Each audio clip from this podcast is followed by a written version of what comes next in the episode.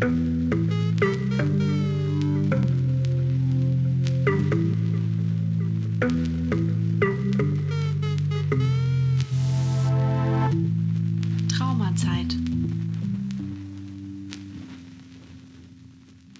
Hallo ihr Lieben, schön, dass ihr zur zweiten Folge Traumazeit eingeschaltet habt.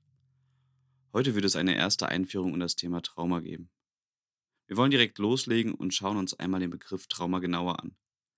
Hierbei müssen wir einmal in das körperliche Trauma und das seelische, geistige Trauma unterscheiden. Bei einem körperlichen Trauma handelt es sich um eine Verletzung, wie zum Beispiel der Bruch eines Beines oder Arms. Diese körperlichen Traumata werden durch äußere Einwirkungen wie zum Beispiel ein Unfall hervorgerufen. Vielmehr möchte ich auch gar nichts zu den körperlichen Traumata sagen. Schließlich liegt unser Fokus ja bei den seelischen Traumata. Was allerdings für beides gilt, ist, sie benötigen eine gute Wundversorgung. Mit einer aktuellen Definition des ICD-10 soll uns ein besserer Einstieg gelingen, uns mit dem Wort Trauma auseinanderzusetzen. Im Übrigen, das ICD-10 ist grob gesagt eine Zusammenfassung aller Krankheiten und möglicher Diagnosen. Die Definition lautet, Betroffene sind einem kurz- oder langanhaltenden Geschehen von außergewöhnlicher Bedrohung oder katastrophalem Ausmaß ausgesetzt, das nahezu bei fast allen eine tiefgreifende Verzweiflung hervorrufen würde. Diese Definition ist sehr allgemein gehalten und jeder von euch versucht sich wahrscheinlich gerade etwas darunter vorzustellen. So ein Ereignis erschüttert unser gesamtes Ich. Hier mal ein kleines Beispiel aus dem Tierreich. Versucht euch vorzustellen, eine kleine Maus geht durch ein Dorf spazieren. Die Maus ist gut gelaunt und krabbelt mir nichts, dir nichts in eine Scheune herein. Da es etwas dunkel ist, sieht die Maus nicht sofort die drei Katzen, die in der Scheune liegen und ausruhen. Erst als die Katzen anfangen, die Maus zu jagen, merkt die Maus, dass sie in großer Gefahr ist.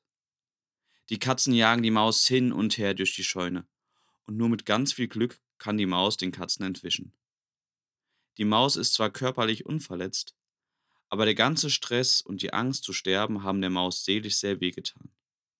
Für die Maus war das mit Sicherheit eine traumatische Situation. Und so ähnliche Situationen passieren hin und wieder auch uns Menschen.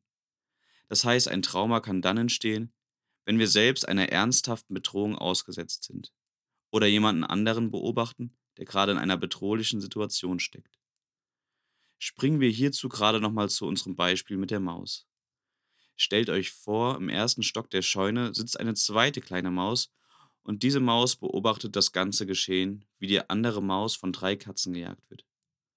Die zweite Maus würde gerne helfen, jedoch hat sie viel zu viel Angst, gefressen zu werden.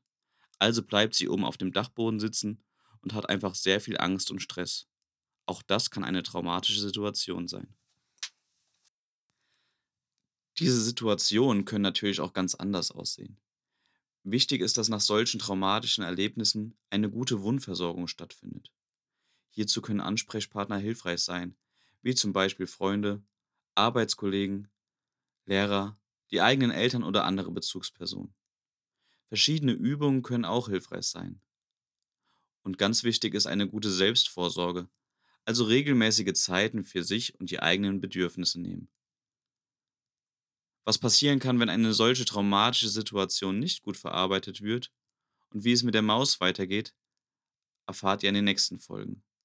Beim nächsten Mal erzähle ich eine erste Traumreise, also Zeit zum Entspannen. Gerne könnt ihr auch auf Instagram, Facebook oder auf der Internetseite nach weiteren Informationen suchen. Bleibt alle gesund, ich freue mich auf euch. Bis dann.